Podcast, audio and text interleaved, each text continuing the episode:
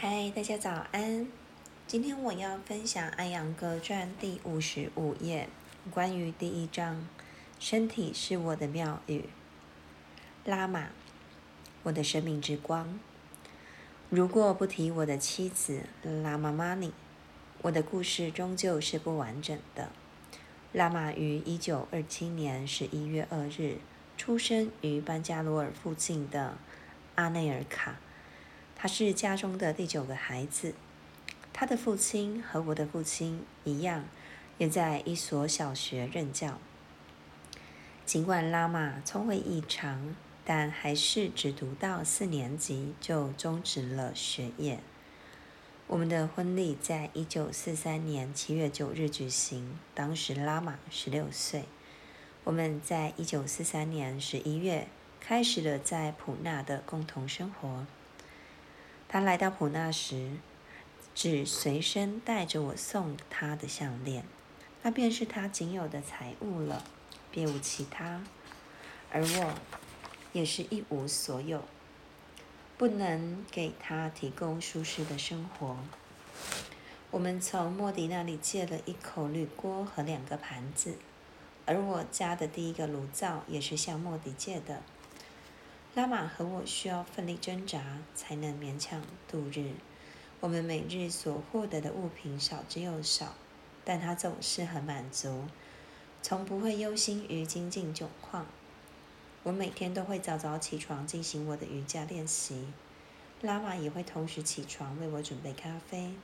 他会观察我的练习，但从不过来干扰。当时就连瑜伽这个词对他而言都是陌生的。他不知道瑜伽为何物，而他也从不过问瑜伽教学意味着什么，或者我在学习什么。但是随着时间的推移，他对瑜伽艺术产生了极大的兴趣，于是我开始每天教他，而他也就成了我的学生。随着他的进步，我开始教他如何协助我，以使我自己的练习得到提高。我在练习中会给自己一些指令，这些指令的本意是自我提高。拉玛却因此成了一名好老师，这就使得他能够单独教授我课上的一两名女士。随着家庭责任的增加，他对孩子们的照料渐渐占据了他大部分的时间，他就没有时间继续教学了。不过，一旦有空闲，他还是会自己练习。而只要我的练习需要任何帮助，他的双手永远都是准备妥当的。我之前提到过，我们在一九四六年的同一天晚上都做了个怪梦，梦中显示我们的生活将迎来光明，而后来梦中的景象已然成真。人们开始询问我的课程，我们不再像过去那般在贫困中挣扎。因为神的赐福，我们的愿望都一一实现了。命运开始眷顾我们，我们的家庭生活有了保障。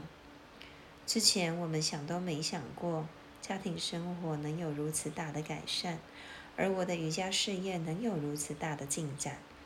我们相互理解，相互奉献，幸福而充满灵性的生活着。他的生活乐趣就在于照料我和孩子们。一是我的练习和教学毫无阻碍，我就是他的一切。我们通过彼此共享神的甘露。拉玛是耐心和慷慨的化身，他简单大度、朴实无华。他善待所有人，包括那些对他心存歹念的人。他宁静、安详、平和，面对糟糕的环境，总是。从容镇定，冷冷静地接纳一切。他对所有上门求助者，要么悉心照料，要么用爱、喜悦和奉献给予劝慰。他毫无保留地为大家服务。我记得已故的 N.B.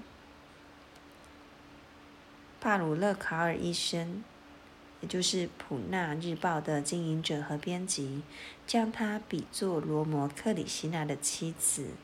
萨拉德，对对为我如今越来越觉得他的话真实不虚，好客、善良和自我奉献几乎融入了他的血液。他对待家人一般对待他的女仆和大街上的清洁工。在节日里，他会把食物拿来与他们分享，从不让他们觉得自己被忽视了。他的情感和想法总是高尚的。他从不对任何人心存恶念，这就是他的真性情。他的爱如此特别，他有一颗慈悲的心。人们亲切地叫他阿玛，意为母亲。他仁慈宽厚，有着博大的心和高贵的灵魂。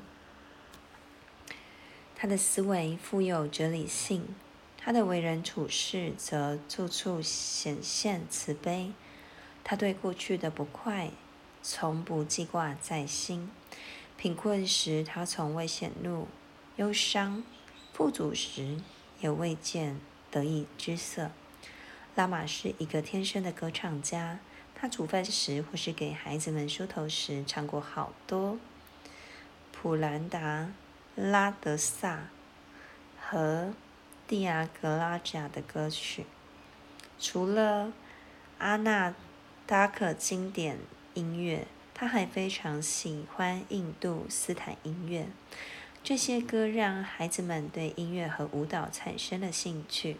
他还是一位出色的厨师，能够在节日或聚会等特殊的日子里，为一大群人准备多种精致美食。以上种种全都奇妙地集中在拉玛一个人身上。我想不起我们之间有过什么误解。我的不耐烦、快速决定和做事冲动，都被他柔和的声音和眼中安静的神情一一化解。我们生活中从未有过矛盾，就好像我们的灵魂已融为一体。他也从不严厉地对待孩子们，但孩子们却都对人恭恭敬敬，并有着良好的纪律。我们购买了一块土地，准备建一座新房子。一九七三年的一月二十五日，他在这块土地上主持了土地祭拜仪式。之后，他却突然变得虚弱。一九七三年的一月二十六日，我把他送到医院，希望他能够好好的休息，并从疲惫中恢复过来。我陪了他几个小时，他当时感觉比在家里好了一些。我的妻子正是一位高尚的女性，她清楚的知道自己死亡将至。那天晚上，我的两个女儿苏妮塔和苏吉塔有一场西塔琴的演奏。她不想打扰两个孩子，也没有阻止我去孟买上课。等到音乐会结束时候，他才让医院的医生打电话给我们的邻居帕巴卡尔医生。医生家里有一部电话。当我们的儿子普尚和女儿吉塔赶到医院的时候，已经是凌晨三点了。他让他们立刻回家，把进神的油灯点燃，并且把其他孩子一起带来医院。孩子们不能都赶到医院，因为那个时候真的没有可用的交通工具。他只是简单的问了一下他们，为什么其他几个孩子没有过来。之后，他便告诉普尚和吉塔，他的职责和义务就要结束了，他马上就要离开了。他不想死在医院的病床上，他想要更贴近的大地母亲。于是，他要求躺在地面的毛毯上，但医生没有答应他的请求。于是，他斜靠着坐起来，把两个孩子的手放在自己的手中，祝福他们，并且告诉他们要。担负起未来的责任，像伟大的女瑜家事一般，她一生奉献。当预知生命逝去的时间将至，她安详地呼出最后一口气，他的灵魂与宇宙之灵融合了。因为那是一个周六，所以我去孟买上课了。一九七三年一月二十八日凌晨四点，周日，我的两个学生。马杜、迪贾维瓦拉和巴佐塔拉普尔瓦拉来到我住的宾馆。我的心一整个晚上都不安宁。他们敲门的时候，我已经起床了。他们要我即刻返回普纳，说是收到我儿子传来的消息，我的妻子的情况很危急。因为我前一天还望过他，还看望过他，所以没有意识到情况的严重性。我告诉他们，我上完当天的课再回去。他们坚持让我马上回去，并且要陪我一起回去。我对整个情况有了了解，但是却不能表达出我担心妻子是否还在世的恐惧。他们犹豫着不肯透露实情，希望把这个消息瞒得越久越好。在路途中，第三个学生芬妮·莫迪瓦拉夫人也加入了我们一行。我心里已经做好了面对任何情况的准备。当我们马上要到普纳的时候，学生们问我是回家还是去医院。我说，如果他还活着，那就一定还在医院；要不然就应该在家里。终于，他们告诉我，拉玛已经不在人世了。我说，那么孩子一定将他的遗体带回家了，我们就直接回家吧。我们到家的时候是早上六点半。我们进去的时候，看到大批的学生，还有很多其他人。我知道一切都结束了。我冷静地安慰着哭泣的孩子们，告诉他们，他们的母亲有着虔诚的灵魂，不要在这样的灵魂面前痛哭。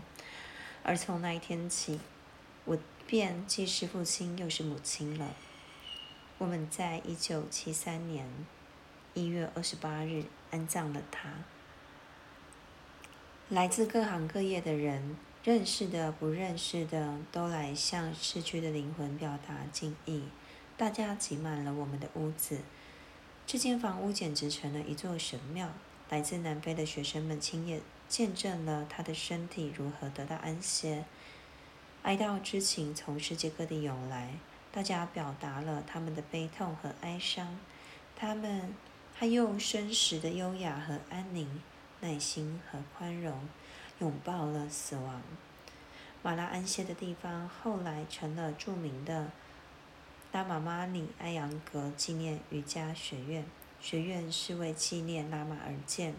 建立学院的资金是朋友们、学生们和心怀钦佩与赞赏之情的人们为表达他们的爱与敬而慷慨捐助的。拉玛在世时，我无需为生活担忧，因为他把房子、孩子和我。都照料得无微不至，而我就可以全身投入到瑜伽的练习和教学中。他走后，我就成了名副其实的家长，而孩子们也承担起大量的家务。他在的时候，我的婚姻中有他和瑜伽，而今便只有瑜伽了。但我和他从未真的分开过，因为他时时刻刻都活在我的心中。